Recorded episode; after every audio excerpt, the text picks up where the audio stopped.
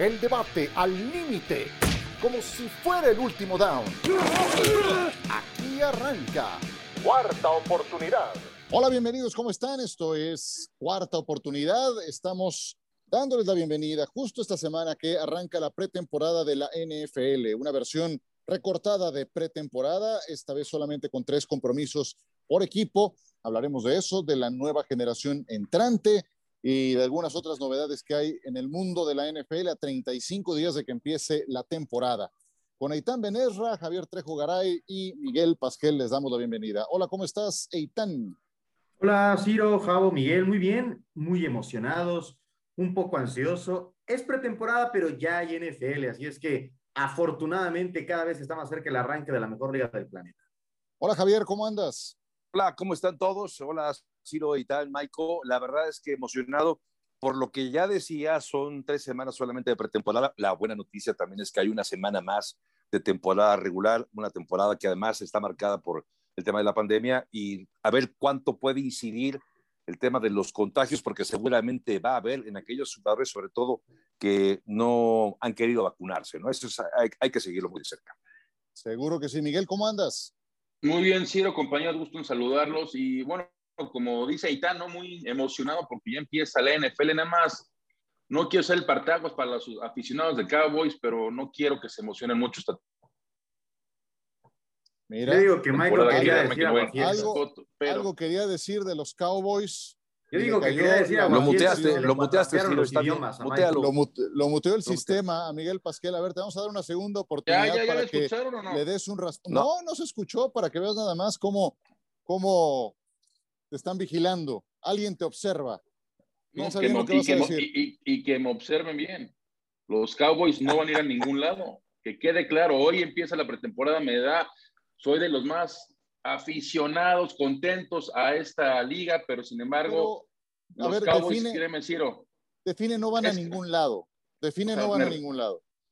Quiero ser más preciso, no van a llegar al Super Bowl, no van a llegar a la final de ah, conferencia. No, bueno, oh, qué revelación grande. Como que visionario tampoco, ¿eh, Michael? Probablemente, probablemente llegarán a playoffs ganando la división, pero no quiero ser el aguafiestas que decir sí, porque veo muchos aficionados de Cowboys, ya estamos con coreback ahora sí sano, no, tenemos no, mejor defensiva, tenemos una de las mejores ya ofensivas yo de la liga. traumas con y, los Patriotas. por Michael, ahí, ¿eh? no, no, no, por ahí la verdad, mucha gente está ya obsesionada con otro anillo y créanme, no se les va a hacer. Pero bueno, pero, estamos pero no emocionados creas, porque empieza la NFL. Pero no creas que estás eh, dándoles una, una, una noticia reveladora a los aficionados de los vaqueros. Mira, creo que al menos en esta mesa habemos dos que cojeamos de ese pie sí. y que sabemos muy bien que no van a llegar al Super Bowl, que eso está muy Ciro, complicado. Tú, pregun tú pregúntales a los aficionados de Dallas qué esperan esta temporada. Y no, muchos... A título personal, yo te hablo a título personal, quitándome, -huh. o sea, por, eh, hablando desde ese, desde ese ángulo, y sabes que aspiras a ganar la división, la más pobre de la liga. Y hasta ahí. No mucho más que eso. No, o, hasta ahí. No o más se nos va algo, Javier, se nos va algo. No, no, tal cual. Yo creo que ahí y ganar eventualmente un partido de comodín, probablemente ya, hasta ahí se acabó la historia, ¿no? Pero, pero de, de, las últimas temporadas a una temporada así, que acabe así, yo creo que sería sentar bien las bases como para seguir creciendo. ¿Cuándo veremos otra vez a Dallas campeón? No lo sé. No creo que tampoco sea pronto, ¿eh?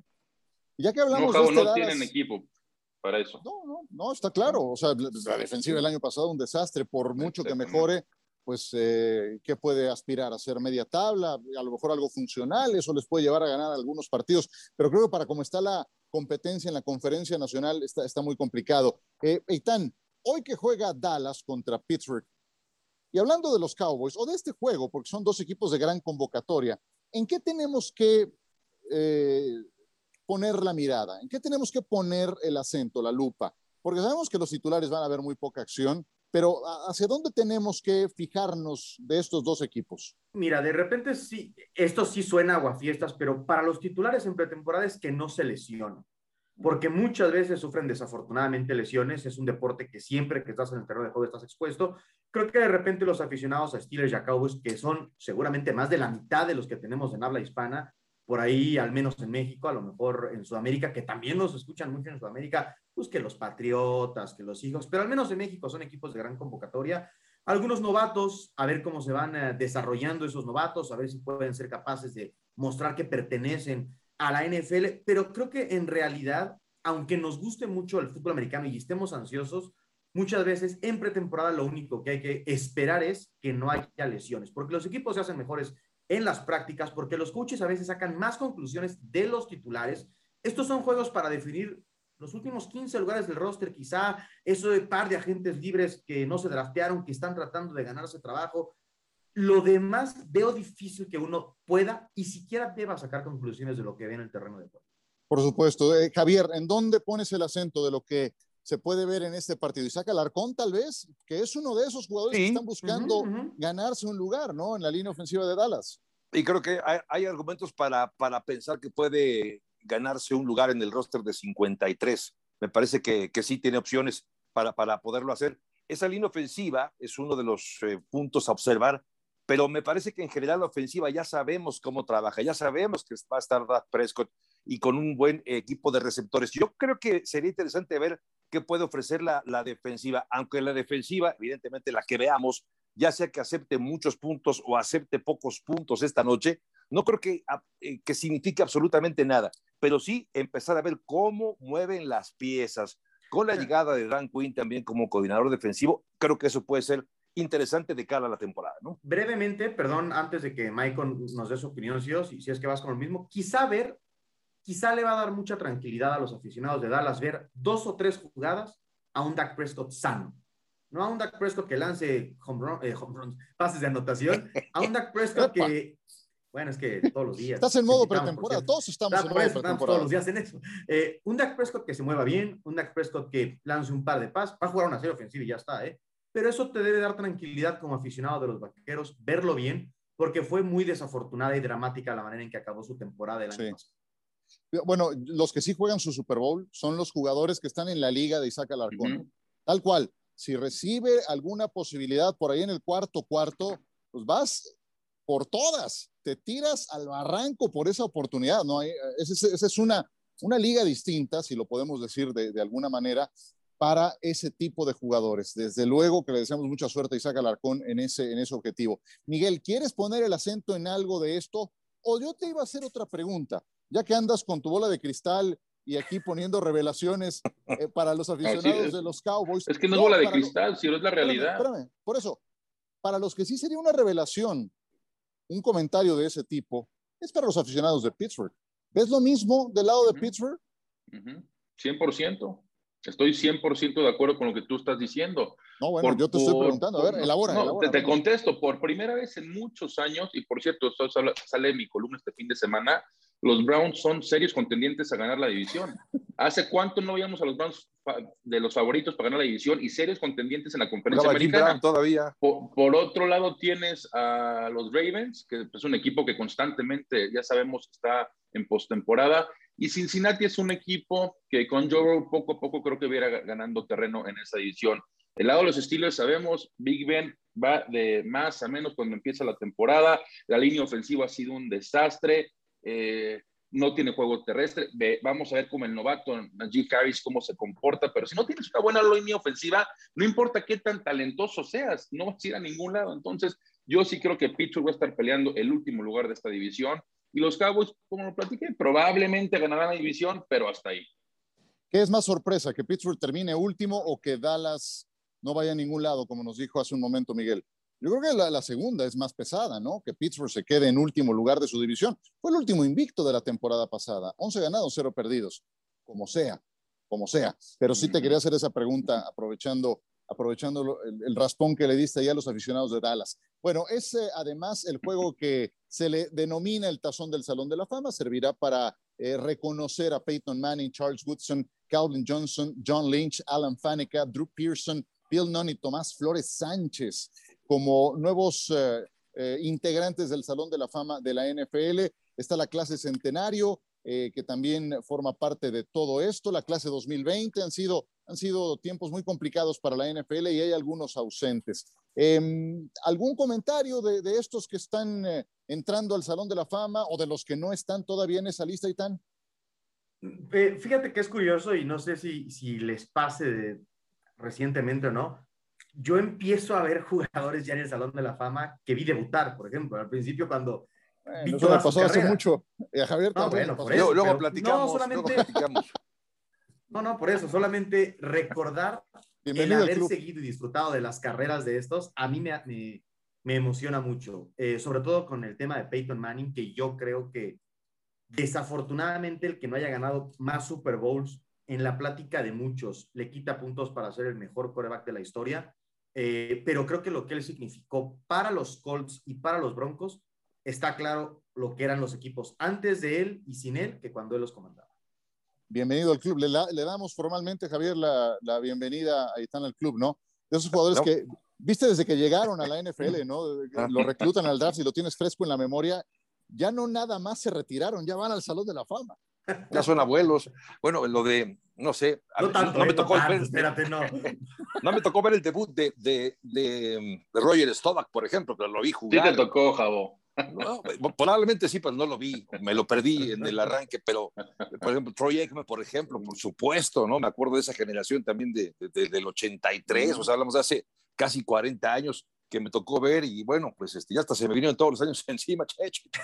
Pero la verdad es que sí, es, es muy interesante ver esos jugadores que ha seguido, como dice Itán, me, parece muy interesante porque vas viéndolos, los admiras, quizás hasta los odias porque son jugadores que, que están en el equipo eh, del rival del tuyo, pero sí es, es interesantísimo esta, esta, esta plática, ¿no? Yo, yo, yo pondré también, ¿saben, ¿saben quién? Zach Thomas, de los ausentes Zach Thomas, siete veces llamado al Pro Bowl, más de 1.700 yardas eh, tacleadas, quiero decir, y que fue parte de una gran defensiva con Miami y que se queda fuera también de esta, de esta. Llegó hasta la a ser, eh, finalista, pero no se quedó en esta generación, me parece una ausencia. Yo creo que tarde que temprano no va a acabar llegando Zach Thomas al, al, Salón de la Fama, se lo merece. Me, otro que todavía no está es Lester Hayes, me tocó ver a Lester Hayes, ah. ese sí que era temible, un esquinero de esos de época, en su momento de, lo, de los más eh, notables. Eh, a ver, aquí hay en la lista alguien con quien pudiste hablar, Miguel, que es el hoy director general de los 49 eh, de San Francisco, y me refiero a John Lynch, que creo que todos recordamos como jugador, un temible safety, golpeador, de esos que hoy se llevarían a cada rato advertencias para ser expulsados del terreno de juego, pero en su momento era legal lo que hacía y era temible. ¿Pudiste platicar con él, eh, John Lynch, en esta lista, Miguel? Sí, fue algo muy interesante, Ciro, esa plática que tuve con él.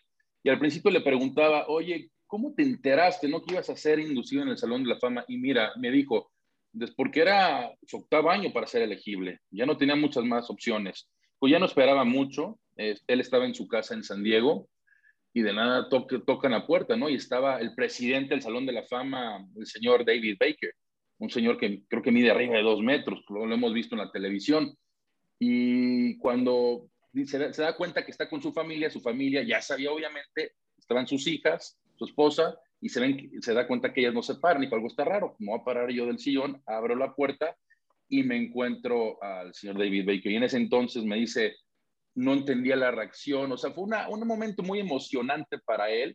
Volteó a ver a sus hijas, las hijas lloraban, su esposa lo abrazaba. Entonces fue algo muy emocionante porque él me lo dijo, no, yo no esperaba ya esto. Yo después de tantos años que sí, que eran de decepción, y que ya no puedo esperar otro año igual, él tenía la idea que no iba a ser inducido y cuando abrió la puerta ahí en su casa, pues bueno, vio al presidente David Baker del Salón de la Fama y ya con eso ya sabía que iba a ser, este, iba a ser parte, ¿no? De esta clase de 2021. Es algo realmente eh, muy emotivo y me da mucho gusto por él.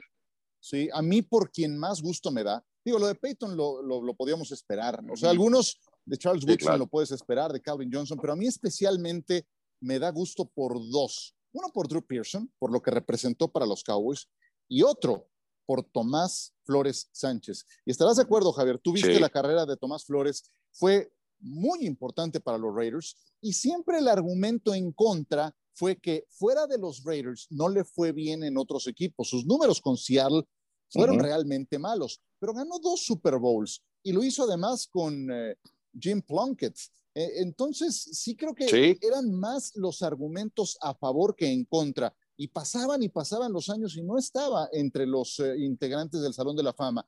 Eh, latino, lo cual también le da un valor muy especial. Yo si por alguien me alegro es por Tomás Flores Sánchez, que esté en esta lista de inmortales. Sí, implícito, como bien lo dices, que podría estar quizá un rasgo de, de, no sé, de, no sé, no quiero decir de racismo como tal, pero probablemente si Tomás Flores Sánchez hubiera sido eh, norteamericano, como lo es, pues, pero nacido en Estados Unidos, habría sido muy distinto. Pero además la combinación fue muy interesante, eh, Ciro, porque eh, también el caso de, de, Jim Plunkett, su mamá era mexicano, de origen mexicano, era Jim Plunkett García, o sea que esta combinación de Tomás Flores y de Jim Plunkett eh, con matices latinos fue una época brillante, quizá de las más brillantes o la más brillante incluso en la historia de los Raiders. No es cualquier equipo, son los Raiders y yo también coincido contigo, creo que es de, de mucho mérito. Qué bueno que va a estar ahí. Se había tardado, qué bueno que la NFL acaba haciendo justicia para poner a este hombre en este recinto del Salón de los Inmortales. Y lo de Drew Pearson, también me tocó verlo jugar. También me tocó verlo jugar. A mí también. A mí también. Y, bueno, ya hoy lo ubican porque le mete mucho punch cuando lo invitan a presentar las nuevas elecciones colegiales de los Vaqueros de Dallas. Eh, ese, ese, ese, es el, original 88, si ¿Cómo me pongo? El 88 original, 88. Grande, grande, grande, Drew Pearson. Y, hoy lo recordarán por cómo presenta las elecciones colegiales de los Cowboys cuando lo invitan. Venga, vámonos a una pausa y continuamos con ustedes en esta cuarta oportunidad. Un día muy, muy importante porque empieza la pretemporada y porque tenemos a otros temas con todos ustedes rumbo a la próxima campaña.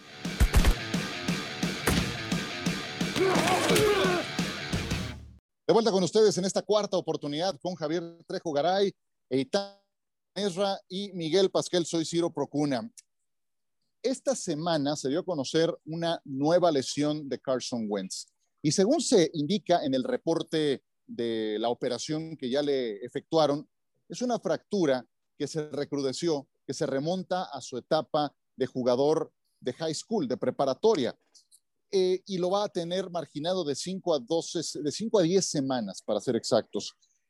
Otra vez, es que ese es el punto. Ya cuando tienes un historial como el de Carson Wentz, el que hoy estés intentando una segunda oportunidad nueva en otro equipo, tratando de recuperar la memoria de lo que fue el 2017, cuando ibas camino a ser el más valioso, con tu coordinador ofensivo de aquella época, eh, y que otra lesión más, cuando tienes un historial reciente tan pesado, yo creo que a todos les habrá puesto los pelos de punta en Indianápolis porque es volver a lo mismo. Y no nada más eso, Itán. Quinton Nelson, misma historia, 5 a 10 semanas fuera, uno de los mejores en su posición, línea ofensiva. ¿Cómo lo ves?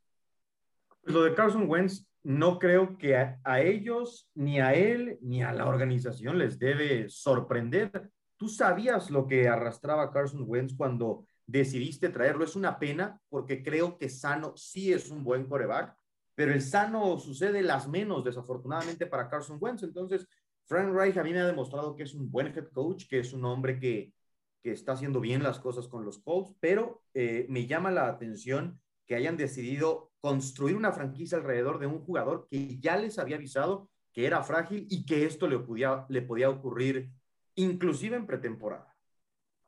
Wentz, Javier. yo, perdón, yo creo que no lo sorprende, pero no lo esperaban porque si esperas, si estás seguro que va a acabar ocurriendo, de plano no lo contratas. Porque, a ver, de, en el peor de los casos se habla de 12 semanas. Eso implicaría perderse casi dos terceras partes de, la temporada y en el mejor de los casos un tercio de la temporada. Yo creo que eh, sí, sabes el riesgo de llevarte a un jugador como Carson Wentz, pero confías en que haya superado esos problemas y que pueda brindarte algo, porque se fue Philip Rivers, que evidentemente no fue la respuesta el año pasado para los Colts. Sigue en, busca de un coreback y vas a perderte al hombre en el que estabas confiando para arrancar la temporada. Sí es una pésima noticia. Y también lo de Quentin Nelson, ¿no? Porque es un hombre de los mejores en su posición, un hombre que fue tomado hace dos, tres años en el draft y que es de los mejores en, su, en, su, en, la, en la línea ofensiva, evidentemente, de los Colts. Sí creo que son bajas importantísimas. Y lo de Wentz creo que cambia eh, mucho el panorama o las expectativas de los Colts para la próxima temporada. por perdón, Ciro, nada más lo que quiero mencionar es, agregando lo que dice Javo, para que tenga una idea, la semana 1, Indianapolis recibe a los Seahawks. Antes de la lesión de Carson Wentz, eran favoritos los Colts por tres puntos en casa. Tras la lesión, se movió seis puntos y medio, es decir, ahorita Seattle es favorito por tres puntos y medio. la división era favorito los Colts. Ahorita ya son los favoritos los Titans para ganar la división eh, y, los, y para ganar los partidos, eh, las altas y bajas estaban en 10 durante toda la temporada, ahorita están en 8 y medio. O sea, esto quiere decir el impacto tan grande que tiene la lesión de Carson Wentz. Y Javo, tú decías que Philip Rivers no tuvo el impacto esperado. Yo digo que sí. Ganaron 11 partidos, pasaron a playoffs, estuvieron cerca de avanzar a. Digo, sabíamos que Philip Rivers no iba a ser la solución a largo plazo. Sí, exacto. Esperaban uno o dos años máximo pero yo ahora sí, cuando está la situación, viendo los quarterbacks que tiene Indianapolis fuera de Carson Wentz, honestamente no espero que hagan mucho. Igual no lo recontratan. ¿eh? lesión. Igual lo van por Philip Rivers, ya dijo Philip Rivers que estaría dispuesto a regresar. Exactamente, eso es lo que quiere decir. La verdad, si, si, ven, si ven que Carson Wentz, no, pues lo saquen del retiro, oye, vente a otro lado, porque ya vieron que sí funciona esa ofensiva con él. No me extrañaría ver al ex número 17 de los Chargers y de los Colts de regreso tiene muchas bocas que alimentar eh, el buen Philip Rivers. Es bueno, que se mantenga entonces al tiro por, por lo que pueda ofrecerse, pero, pero sí que es un golpe fuerte. Para mí no es extraño que Tennessee sea el favorito para ganar esta división, porque cuando te pones a ver el panorama, Houston da un paso atrás con lo que le está pasando.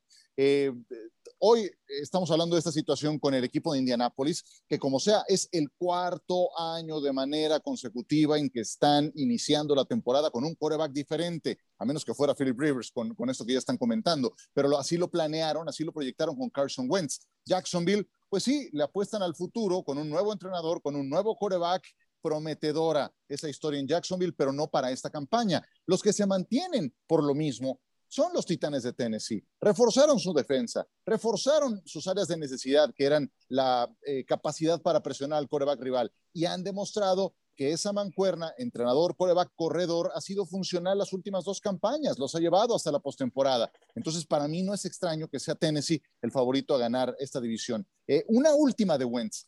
¿Lo ven recuperando su carrera en Indianápolis? Porque a eso va, a recuperar su carrera. Eitan.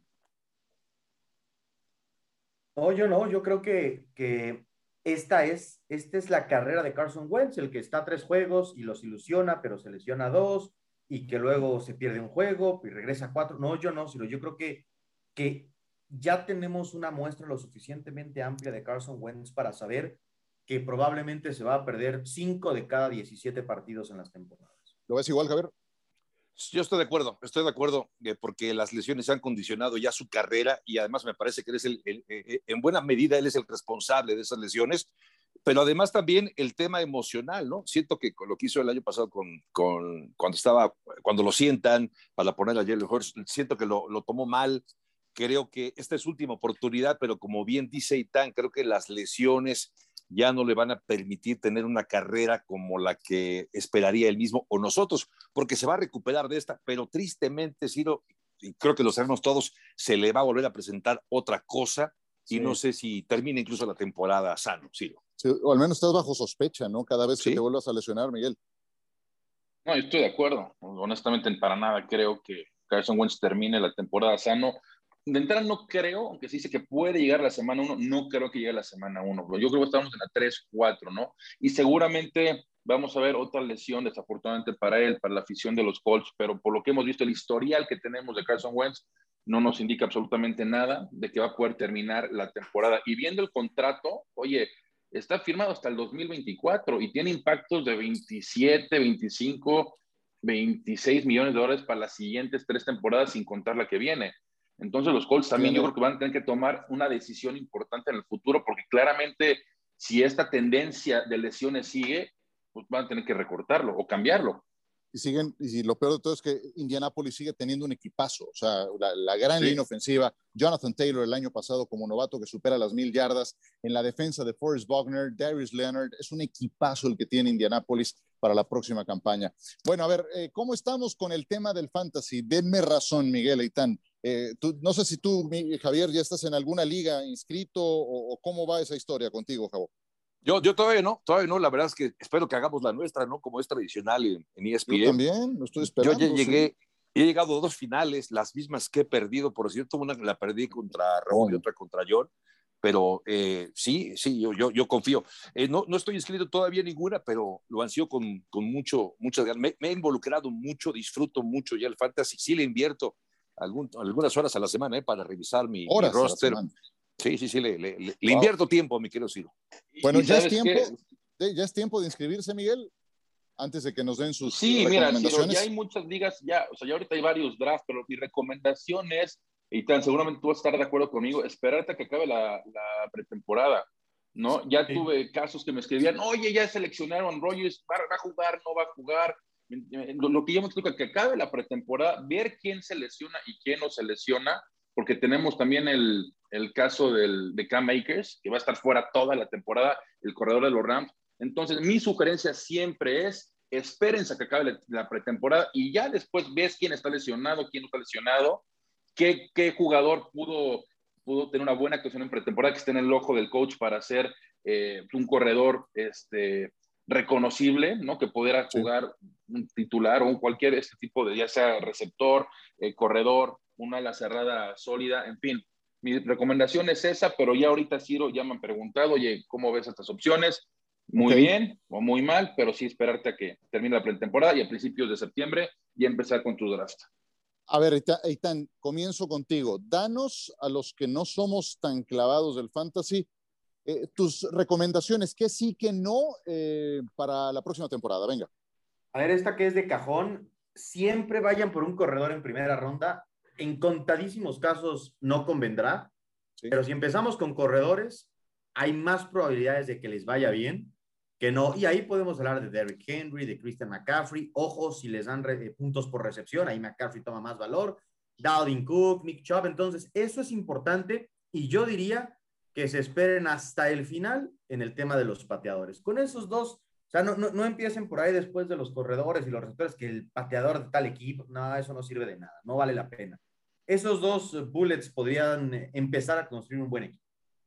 Miguel, danos tus recomendaciones Mira, algo muy importante es eh, también agregar lo que dice Itán, la, la, parte del quarterback, ¿no? Muchas se van con la, la, pues, la opción, ¿no? De escoger a, Aaron Rodgers, a Pat Mahomes en las primeras, en las primeras dos selecciones de tu equipo, o en las primeras tres. Yo eso normalmente, si ves los puntos que tuvo el mejor en los primeros 10 del 1 contra el décimo la temporada pasada, no es una diferencia abismal yo estoy de acuerdo con Itán en concentrarte en tu primera selección, aunque tengas la última de tu draft en corredor, corredor, porque los corredores se van de volada. Y ya después enfocarte en receptores y yo última opción sería el quarterback, ¿no? Y a menos que te llegue Aaron Rodgers por ahí de la quinta, sexta ronda, adelante, tómalo. Pero no es algo que me enfocaría en las primeras selecciones. Y ojo también, se habla mucho, ¿no? De que Julio Jones con Tennessee, porque tiene un juego terrestre muy sólido, tener una gran actuación, Ojo con Julio Jones, recordar que las últimas temporadas ha estado lesionado. Tennessee un equipo que corre mucho la bola. Julio Jones no creo que sea el receptor número uno, yo creo que sea el número dos detrás de AJ Brown. Entonces no te vayas con opción si Julio Jones está disponible en la segunda, eh, tercera, cuarta ronda de tomarlo. Yo me esperaría más al final de o mediados de tu draft. Si tienes a Derek Henry, lo pones a jugar, ¿no? Ah, no, sin duda, eso debe ser de tus primeras selecciones pero también Derrick Henry no es una muy buena opción en ligas de PPR. no lo dejas en la banca, digo. No lo dejas en la banca, no lo dejas en la banca. Pero, más, no podría cometer ese error. Cuando daba, cuando daba cuatro puntos en el porque no era. Oye, no, pero ¿sabes qué es chistoso lo de Derrick Henry? ¿Cómo? Ese, es un chiste muy local, ¿eh? es un chiste muy, muy local, sí. Eh, pero hace, ya hace tres temporadas, ¿no? Ya hace mucho, ah, sí. ¿Qué vas a decir de Henry? No, de Derrick Henry, que para ligas de PPR, o sea, donde cuenta la recepción, cada recepción vale un punto, no da muchos puntos, porque Derrick Henry no es un jugador que reciba muchos pases. Entonces, si es liga estándar, es una bueno, de las mejores opciones. No que no sea buena opción en PPR, pero hay mucho mejores opciones como Sikel Elliott, entre otros, porque pues ellos reciben muchos pases por juego. Alvin Camara. Cuando, cuando mucho recibirá uno o dos, pero exagerando. No, Alvin Camara, bueno, ese es de los mejores, Christian McCaffrey, por, por decir otra opción, Javo, ¿no? Eh, Jonathan Taylor, ¿quién más? Saquon Barkley, que ya debe, ya debe estar sano para esta próxima temporada. E, esos dos tienen ser tus principales opciones. Derrick Henry para liga, insisto, PPR, donde cuenta la recepción, me iría más al décimo, onceavo selección. Muy bien. Javier, ¿algo que quieras agregar de todo este mundo del fantasy? ¿Tomaste nota? que cada quien tiene su, su, su, estilo. Yo la verdad es que escuchando a, a, Michael, porque sé que es, y al igual que Aitán, los, expertos a la hora de, elegir. Yo efectivamente voy generalmente por un corredor, el mejor corredor disponible. Después yo sé, a pesar de que el coreback no es la posición más importante para un fantasy, sí lo ves, vamos, pero, pero no en términos de, de, elegir en tu draft. Yo, yo, me pongo muy nervioso después de la segunda, del segundo pick. Sí, en el segundo pick tengo que ir por un coreback sí o sí. Y la tercera, otra vez recurro a un coreback, a un corredor que esté disponible. Pero sí, para mí un, un coreback en la segunda ronda me parece que sí, si, no, no, me pongo muy inquieto si no tengo mi coreback ya amarrado. Sí, y, yo, yo, mi experiencia del año pasado en ese sentido, también fui corredor, corredor, escuchando a los que saben, y la verdad es que me fue muy mal con ese segundo corredor que, que tomé. ¿Quién agarraste? O sea, una cosa es la estrategia, que la estrategia era, correcta y otra los picks. pero ¿cuál era? Y era el mejor rankeado cuando me tocó mi segunda selección, fue Joe Mixon. Honestamente, no lo recomiendo. No sé si vaya a mejorar y por ahí la prende esta temporada, qué sé yo. Pero, con esa línea ofensiva, sí, ¿no? Un desastre, por eso fue un desastre. Fue un desastre Joe Mixon y no, no, me, no me valió una selección tan alta. Pero bueno, en fin, parte de la historia. Lo mismo podrán decir los que tomaron a Christian McCaffrey en la primera selección global, mucho que fue, que fue el caso, y se la pasó lesionado eh, una, una buena parte de la temporada. Bueno, señores, pues eh, ya tenemos juegos y eso es, es estupendo para los que amamos este deporte. Tenemos ya juegos de pretemporada que ver, que analizar y aquí estaremos en una futura edición de Cuarta Oportunidad. Nos vamos, Aitán, muchas gracias. Gracias, buenas tardes. Buenas tardes, Javier Trejo Garay, muchas gracias. Gracias, Ciro y tal, Mike, un placer y ya, qué bueno que se acaba la espera, ya regresa a la NFL, Ciro. Cada vez falta menos, Miguel Pasquel, cuídate mucho. Igualmente, Ciro, compañeros, y de aquí hasta mediados de febrero tendremos todas las semanas NFL. Eh, me parece muy bien. Gracias por su compañía, gracias por suscribirse, por descargar nuestro podcast. Síganlo recomendando y síganlo escuchando. Aquí estaremos la próxima semana. Bye. El debate al límite, como si fuera el último down. Gracias por escuchar. Cuarta oportunidad.